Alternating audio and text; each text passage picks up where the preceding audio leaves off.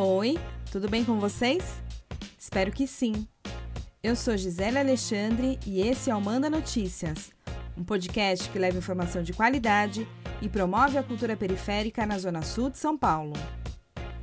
Hoje você confere o último episódio da série Cuidar de Quem Cuida, uma realização do Sesc Campo Limpo que traz histórias de mulheres aqui da Zona Sul que atuam no cuidado de outras mulheres.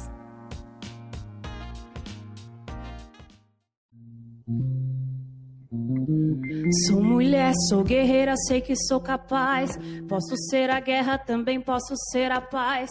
Sou forte, ninguém vai me intimidar. Seu machismo embustido não vai me calar. Por muito tempo vivemos caladas sim, oprimidas, recatadas, mas chegou ao fim. Tenho fé que todas vão se libertar. Não aceitar a violência, denunciar. Agora é nós, solta a voz, assim que é. Nós somos livres para fazer o que quiser. A luta é nossa, temos que nos manter de pé. Mais uma vez me apresento, eu sou mulher. Nossa personagem de hoje é a Núbia Amorim, mãe afro-indígena, moradora de Itapsirica da Serra, que atua como professora na rede pública de ensino de São Paulo e é integrante da Escola Feminista Biayala. No papo de hoje, você vai conhecer melhor essa mulher cheia de luz e energia que se apoia em conhecimentos ancestrais para cuidar de famílias que vivem em seu entorno. Eu me chamo Núbia Ferreira Machado de Amorim. Tenho 35 anos e sou moradora da cidade de Tapicerica da Serra, bairro do Itacoaciara. E é falar sobre os filhos é falar primeiro sobre as nossas mães e sobre os, as nossas avós, né? E aí quando eu penso nelas, eu penso no que minhas mães e avós me ensinaram, né? E eu aprendi muito com a minha avó em vários sentidos e que tem uma ligação muito forte com tudo que eu sou hoje, né? Então a minha avó era uma mulher muito guerreira, que ia para a rua, cuidava dos outros, cuidava das pessoas do bairro, plantava, colhia, cozinhava. E na minha infância eu fui ensinada a deixar tudo isso de lado e aprender o que a escola estava me ensinando, porque eu precisava de um diploma para ser alguém na vida. E aí depois eu fui para a escola, cresci, peguei o diploma e virei mãe e, e descobri que tudo que eu queria ensinar para as minhas filhas era o que minha avó tinha me ensinado. Acho sim importante os conhecimentos da escola, mas acho que os conhecimentos de vida que eu aprendi, que eu quero ensinar, são muito mais importantes. A Bia, a Beatriz, tem oito anos, é uma menina doce, calma, sempre muito calma, sempre muito doce, muito amável, com o um único defeito: é a pior irmã do mundo, muito ciumenta. e a Elis, a Elis, que não é Elis Regina, costuma dizer que tem uma Elis Regina aí que canta, que copiou o nome dela. a Elis tem seis anos e é uma graça de menina de fora da casinha mesmo, parece a mãe. adora colecionar pedras, ama a natureza, gosta muito de brincar sozinha. E a nossa relação no dia a dia é uma relação de muita troca e muito cuidado. A Núbia me contou como ela e o ex-marido dividem muito bem as responsabilidades com as filhas Beatriz e Elis. Nós somos divorciados, fomos casados há 16 anos. É, as duas meninas foram planejadas, organizadas. Só que um dia o casamento chegou ao fim, mas ele continuou sendo pai e eu continuo sendo mãe. A nossa guarda é de moradia alternada, que é diferente da guarda compartilhada. A guarda compartilhada, os pais têm direito, têm direitos e deveres iguais sobre as crianças. No caso da moradia alternada, na prática, na prática, elas passam metade da semana comigo, metade da semana com o pai. Um dia do fim de semana comigo, um dia do fim de semana com o pai. Se eu cuido do dentista, ele cuida do fono. Se eu cuido de levar no pediatra, ele cuida de levar nas vacinas. Então, as divisões das quatro reuniões de escola do ano, duas são minhas, duas são dele. Todas as divisões são feitas milimetricamente e tudo é conversado antes. quando e aí as, as regras são as mesmas de quando éramos casados e enquanto enquanto divorciados. E é tudo conversado, dialogado bastante. Não tenho e a gente até comenta, né? Comenta entre as colegas que é, o que a gente gostaria que todo pai fosse e que ele não merece nenhuma medalha por isso, por ser pai das filhas dele, mas que isso deveria ser o que acontece, conhecemos, né? Muito comum, o homem simplesmente abandonar e ir embora e esquecer que é pai, né? Então ele é pai como um pai normal deve ser, nada de mais, nada de menos. É o que a gente gostaria na nossa sociedade. Como eu disse no início do episódio, a Núbia é professora e trabalha há 16 anos na educação formal. Ela me contou que atualmente trabalha na EMEI Chácara Sonho Azul, que fica no distrito do Jardim Ângela, mas ela já passou por várias escolas, deu aulas no EJA, Educação de Jovens e Adultos, trabalhou em creches e também na alfabetização. Núbia me disse sobre o processo de desenvolvimento que ela passou para se tornar uma educadora que ensina com afeto e esperança? A primeira formação que eu recebi foi uma continuidade dessa formação que eu, que eu tive no início da infância. Que eu iria aprender coisas que a escola iria me ensinar e que essas coisas me dariam um futuro. Ou seja, o não reconhecimento de quem eu era, né? Uma mulher afro-indígena e esse não reconhecer minha própria história era também não reconhecer o racismo estrutural, não reconhecer o racismo institucional. Então, esses não reconhecimentos faziam com que eu reproduzisse dentro da escola um currículo eurocêntrico que só beneficiava o capital e não tinha conhecimentos mais aprofundados. No decorrer das caminhadas, fui tendo formações aqui na Dre Campo Limpo, sempre fui da Dre Campo Limpo, da região de Campo Limpo, Capão e Boi. E aí eu fui sendo formada, né? E descolonizada, decolonizada.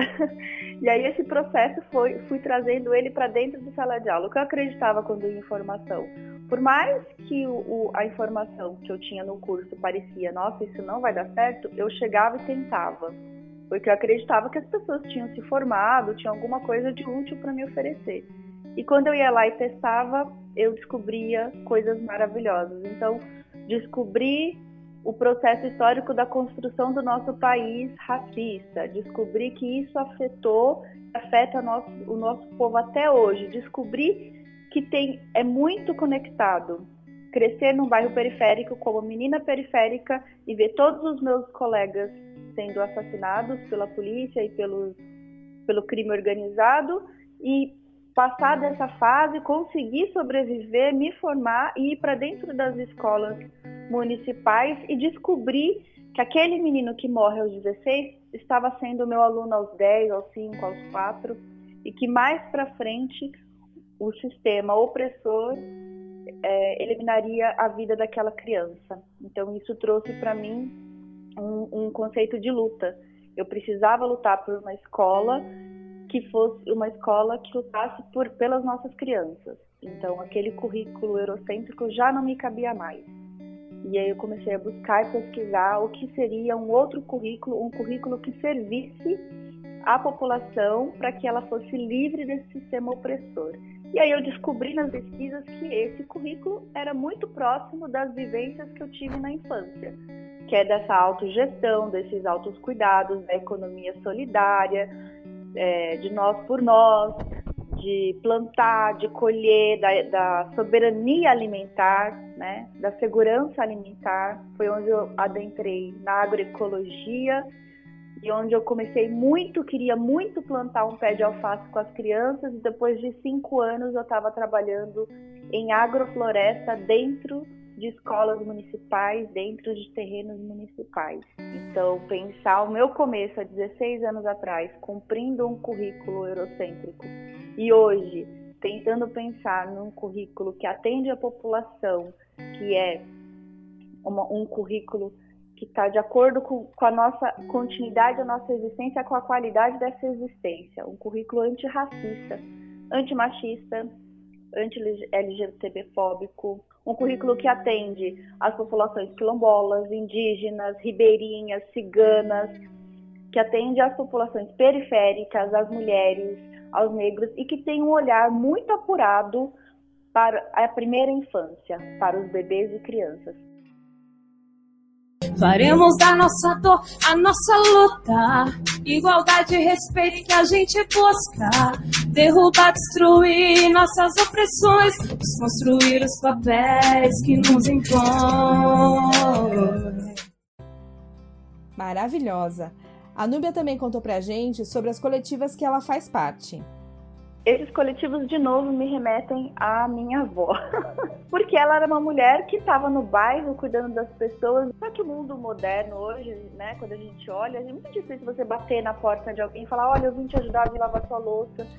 Eu descobri nos coletivos esse meio de alcançar as pessoas, né? Como chegar em alguém que talvez precisasse de, de, de, de um acolhimento, né? Então, os coletivos foram esse meio de chegar nas pessoas nesse mundo que todo mundo vive em celular, esse mundo moderno, né? E aí, para chegar nas pessoas, eu me aquilombei, que aquilombar é uma tecnologia ancestral e muito valiosa. Eu me aquilombei, por exemplo, com o Quilombo Primeira Infância, que trabalha com educação antirracista, é um grupo de professoras pesquisadoras me aquilombei nos grupos de permacultura urbana para aprender a voltar né, aos aprendizados que eu não tive tempo de aprender porque eu tinha que aprender o que a escola me ensinava. Então, fui para esses grupos de agroecologia. Um deles é o Muvuca. O Muvuca não é uma coletiva, o Muvuca é um movimento de mulheres da agroecologia e da permacultura que se cuidam, uma cuida das outras.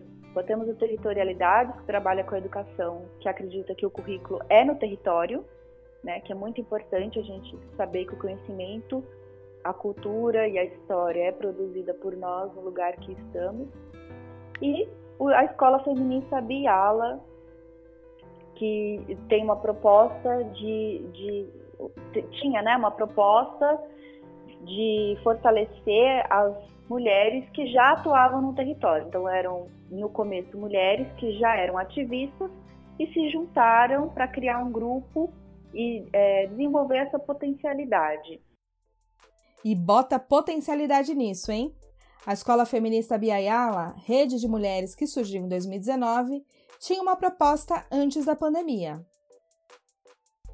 A gente fazia encontros na Escola Feminista Biala mensais Nesses encontros a gente dividia em três partes ou quatro partes. Uma primeira parte a gente fazia só leituras e pesquisas, né, é, sobre decolonização, é, o, o, processo que foi, né, do, do, machismo, do racismo que atravessou as nossas vidas, o processo do capitalismo que atravessou as nossas vidas. Então, quais eram as outras versões de mundo que existiam em que a gente nos, foi, nos foram roubadas, né, nesse processo de colonização. E depois desse momento de estudo, a gente fazia uma partilha, uma troca de alimentos, né, se alimentava de várias formas, com conversas, com risadas, com comida. E depois disso, a gente fazia uma sessão de autocuidados, com poesias, caldapé, com massagens, com danças. E no final do dia a gente fazia uma assembleia para discutir quais seriam as nossas ações no território, né, ações práticas, e, e, e quais seriam os próximos encaminhamentos. Diferente da prefeitura que ignorou todos os dados, né? A escola Biala, que é formada por mulheres ativistas, donas de casa, professoras, comunicadoras, por mulheres de todas as áreas, sabíamos da fome das pessoas e sabíamos da urgência da fome. Tudo que existia presencial parou e nós fomos imediatamente correr atrás do básico, do arroz, do feijão, da comida para a mesa das pessoas que mais estavam precisando. Como você ouviu, depois da pandemia, as mulheres de Abiaiala passaram a atuar de maneira estratégica para minimizar os impactos da crise sanitária no território da Zona Sul. A Núbia contou como foi e continua sendo esse trabalho. Sabendo que não éramos também capazes de atender a tantas pessoas, então, em primeiro momento, a gente construiu uma lista de mulheres que foram vindo atrás da gente, que a gente anunciou na internet que iria ajudar. Então, a gente jogou alguns alguns documentos que as pessoas podiam preencher. Eu tenho um quilo de arroz para doar. eu tenho tecido para fazer máscara para doar. A outra falava, eu posso ser a costureira. E o outro, do outro lado, pessoas que diziam, gente, eu estou precisando de comida. Então a gente juntou essa rede de quem podia doar, quem podia produzir, quem podia levar de carro, e aí foi organizando esse sistema, ele foi ocorrendo durante a pandemia, e a gente foi criando uma lista permanente de 100 mulheres para serem atendidas, 100 famílias. Essas 100 famílias seriam atendidas por três meses. Nós pensamos que, além da alimentação básica, precisava também de material de higiene e limpeza, já que a gente estava passando por uma crise sanitária. Pensamos que essas, essas pessoas também deveriam receber livros, é, e aí foram vindo várias doações de empresas e nós fomos agregando essas doações. Em alguns momentos conseguimos fazer doações de alimentos orgânicos, doações de máscaras, doações de chinelos. Então a gente foi juntando é, e aí tentando ver também a especificidade de cada família. Então tinha uma família que ia receber um bebê, né? Era um momento que as lojas estavam fechadas também e não tinha é, enxoval. Então nós tentamos juntar é, roupas de bebê para levar para essa família que ia receber uma criança meio, na, durante a pandemia. Então foram várias ações em que a gente tentava ver a singularidade, a necessidade dessas mulheres e também atender elas de uma forma ampla. Teve atendimento psicológico feito por uma equipe maravilhosa, comandada pela Andréia Arruda e a Ângela, e essas mulheres comandaram outras mulheres que ajudaram no atendimento psicológico. E que isso foi um, um marco muito importante para a gente enquanto mulheres periféricas, mulheres pretas, mulheres afro-indígenas, em que a, a saúde mental é sempre deixada em último, né, em última instância, é ignorada e que as mulheres pretas, periféricas, mulheres afro-indígenas sofrem, sofrem porque nunca são ouvidas. Então esse grupo de psicólogas que atendeu foi muito importante esse processo de cura para essas mulheres que foram atendidas, mas para a gente também, para conseguir, conseguir organizar essa, essas doações, né? Porque é uma doação né, de um tempo de trabalho de profissionais, né, que deveriam estar ganhando por isso. Isso deveria ser um trabalho feito dado pelo Estado, né, e não por mão, mãos de doação. Então a gente tem um grupo aí de no mínimo 100 mulheres que batalharam muito para a escola de Yala funcionar. Mas ela é uma escola aberta e nesse momento, de hoje em diante, em qualquer momento que qualquer pessoa queira participar e estar junto, seja esporadicamente, seja permanentemente, é um grupo aberto para receber todas nós. Vou cruzar as fronteiras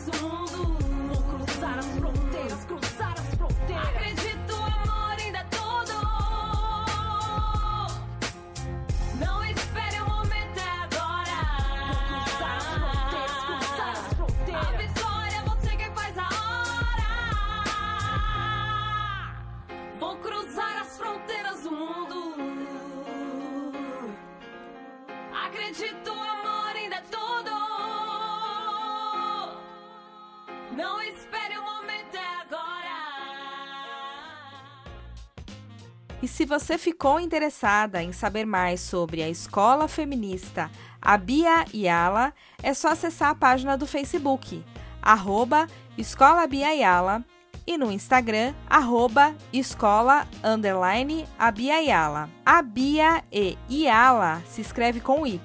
Hoje, último episódio da série Cuidar de Quem Cuida, você conheceu a Núbia Amorim, mãe, professora, ativista e integrante de algumas coletivas aqui do território da Zona Sul, entre elas a Escola Feminista Biayala. Eu sou Gisele Alexandre e você ouviu Manda Notícias, um podcast que leva informação de qualidade e promove a cultura periférica na Zona Sul de São Paulo. Essa série especial é uma realização do Sesc Campo Limpo. A trilha sonora é de Kelly Neriá. Tô nesse bang até o fim. E pra mudar o clima, mudar a sina, meu rap prega liberdade pras meninas. É meu mandato e cê não manda nada. Se eu tô no toque da minha vida, cê não arruma nada. Na minha estrada, relaxa, cê pra rir me racha. Observando o Zé, emocionada, noto tudo e eu acho que o mundo tá pequeno pra nós. No seu lugar vou pôr minha voz e vou deixar cê me chamar de algoz. Vem devagar com seus defeitos. Tudo que a vida me ensinou, agora eu faço feito. Eu não preciso de aprovação, de correção. Tudo que eu canto, os versos são do coração. Então, salve cada mana sincera. Salve quem ostenta o belo black prospera. Onde a pele preta arrepia, eu me acho. Eu desenrolo e volto porque aqui eu jogo fácil, fácil. Salve cada mana sincera. Salve quem ostenta o belo black prospera. Onde a pele preta arrepia, eu me acho. Eu desenrolo e volto porque aqui eu jogo fácil. A liberdade eu vi no meu espelho. Cê tá moscando, eu tô mais solta do que meu cabelo. Que tá voando, só entrou pra segurar a criança. Na minha dança, eu só me amarro quando eu tô de coque ou tô de trança. Traz mais uma taça pra mim. Que hoje eu tô de salto pra tomar de assalto. Eu tô afim. Bem mais estilosa que o costume. Olha pros meus cachos, cê vai entender. Aumenta o som que eu gostei de volume. Como um trovão que não avisa. As pretinhas passa desfilando de melissa. É, e tudo é parte do meu métier. Agora é nossa hora, é tudo pra mim e nada pra você. Salve cada mana sincera. Salve quem ostenta o belo black prospera. Onde a pele preta arrepia, eu me acho. Eu desenrolo e volto porque aqui eu jogo fácil, fácil. Salve cada mana sincera. Salve quem ostenta o belo black prospera. Onde a pele preta arrepia, eu me acho. Eu desenrolo e volto porque aqui eu jogo fácil, fácil. Uhul! Rainha Memetinha.